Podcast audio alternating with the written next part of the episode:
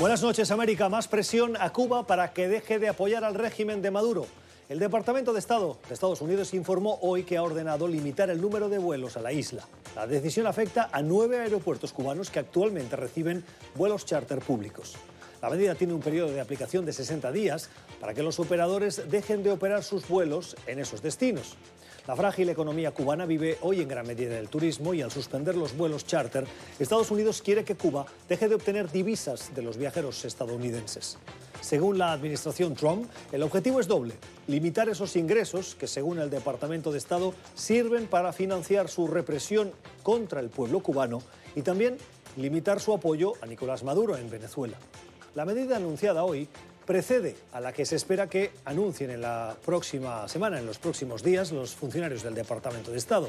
La imposición de nuevas sanciones contra quienes obstaculizaron la elección como jefe de la Asamblea Nacional de Juan Guaidó en Venezuela, a quien Estados Unidos reconoce como presidente interino junto a cerca de 60 países del mundo.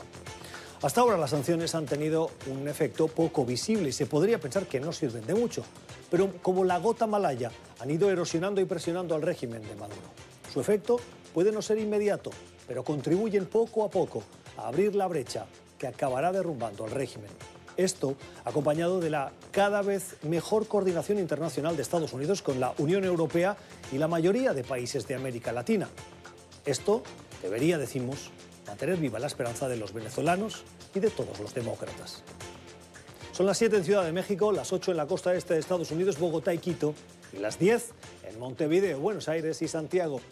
Y esto es cuestión de poder. Bienvenidos.